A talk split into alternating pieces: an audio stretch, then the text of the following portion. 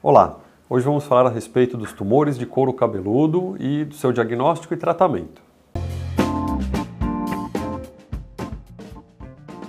Meu nome é Arthur Vicentino, sou cirurgião de cabeça e pescoço e apesar de a gente estar no inverno, né, estamos aqui de, de blusa, estamos um pouco mais protegidos, a gente não pode esquecer também de manter a proteção contra raios solares, contra tumores aí de pele que podem aparecer. Nessa época do ano a gente se expõe menos ao sol, a gente tem uma intensidade menor do, dos raios solares, né, das, das radiações ultravioleta.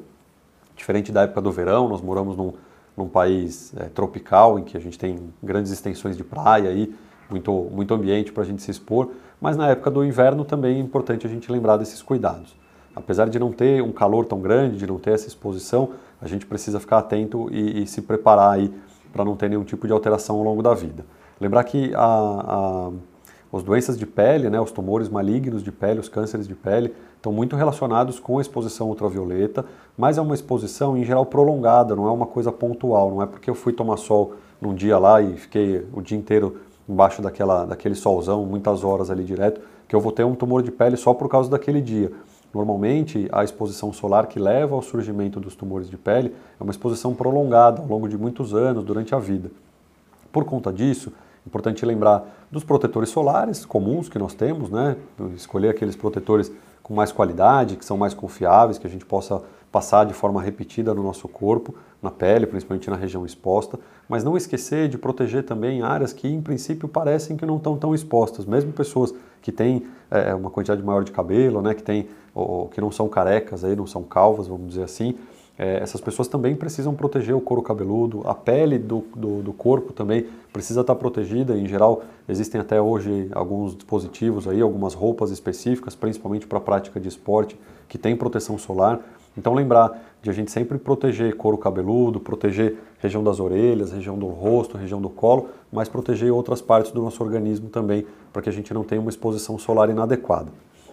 Quando nós temos já o surgimento de alguma lesão, alguma alteração da pele, que começa a chamar a atenção aí de um especialista, né, de um dermatologista, de um clínico geral, mesmo de um cirurgião de cabeça e pescoço, um cirurgião plástico, é, nós precisamos ficar ainda mais atentos porque o tratamento pode ser necessário e muitas vezes o tratamento do ponto de vista cirúrgico. Os três tipos de tumor mais comuns da pele que nós temos são os carcinomas basocelulares, os carcinomas espinocelulares e os melanomas malignos. Não vou entrar em grandes detalhes a respeito de cada um, que senão o vídeo ia acabar ficando bastante longo aqui, mas lembrar que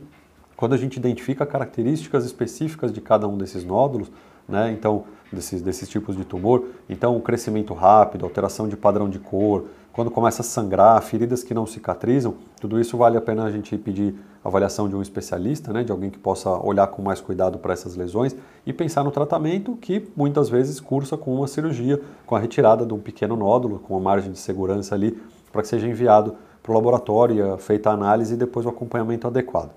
Então, lembre-se sempre de proteger aí as partes do corpo, né, porque a gente não tem exposição solar inadequada. E no caso de surgimento de alguma lesão, procurem ajuda, procurem um médico para que possam ser avaliados. Se vocês gostaram do nosso vídeo, podem curtir, podem compartilhar, inscrevam-se aqui no nosso canal para que a gente possa aprender cada vez mais sobre o mundo da cirurgia de cabeça e pescoço.